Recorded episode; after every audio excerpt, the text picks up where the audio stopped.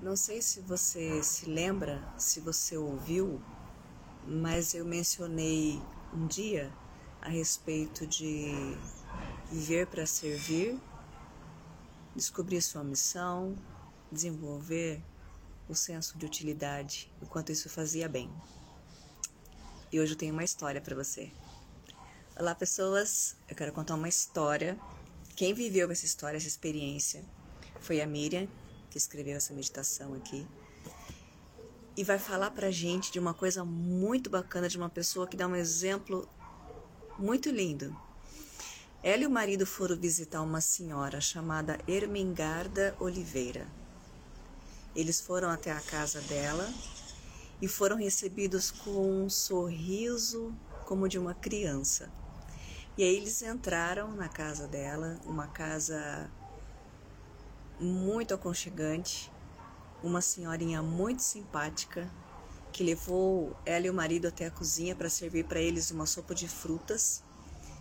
E ela ficou impressionada com a simpatia e o modo de viver dessa senhora.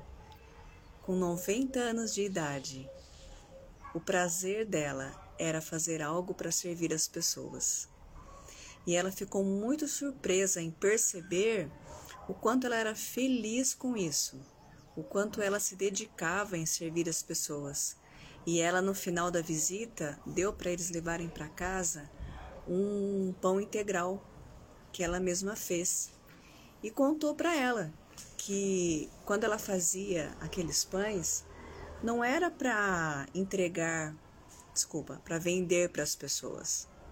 Ela fazia aqueles pães para que as pessoas pudessem buscar. Ela presenteava as pessoas com aquele pão integral que ela fazia. Então muita gente conhecia aquela senhorinha, né?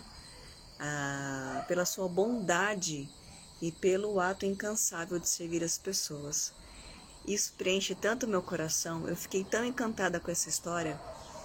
Uh, ela estava com 90 anos, o marido havia falecido há poucos meses, com 95. Ela sentia muita falta dele, disse que ele era um homem muito bondoso generoso também. E como ela preenchia o seu tempo? Justamente fazendo coisas para as pessoas.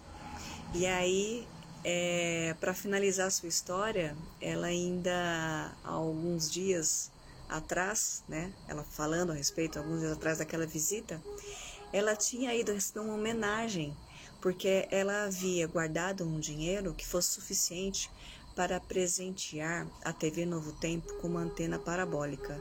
Vocês conhecem? Você conhece a TV Novo Tempo? Ela é maravilhosa, tem uma mensagem de amor e esperança para as pessoas todos os dias. E ela havia feito isso porque ela valoriza o trabalho da TV Novo Tempo e ela queria ser alguém que estava contribuindo com esse serviço. Então eu fiquei pensando, uma dedicação tão grande em favor das pessoas, essa sensação boa de estar sendo útil às pessoas, dar importância verdadeira, tanto amor para compartilhar. Ah, isso, isso assim me deixa encantada. E com essa história eu fiquei pensando, que maravilha esse trabalho que a gente desenvolve, não é?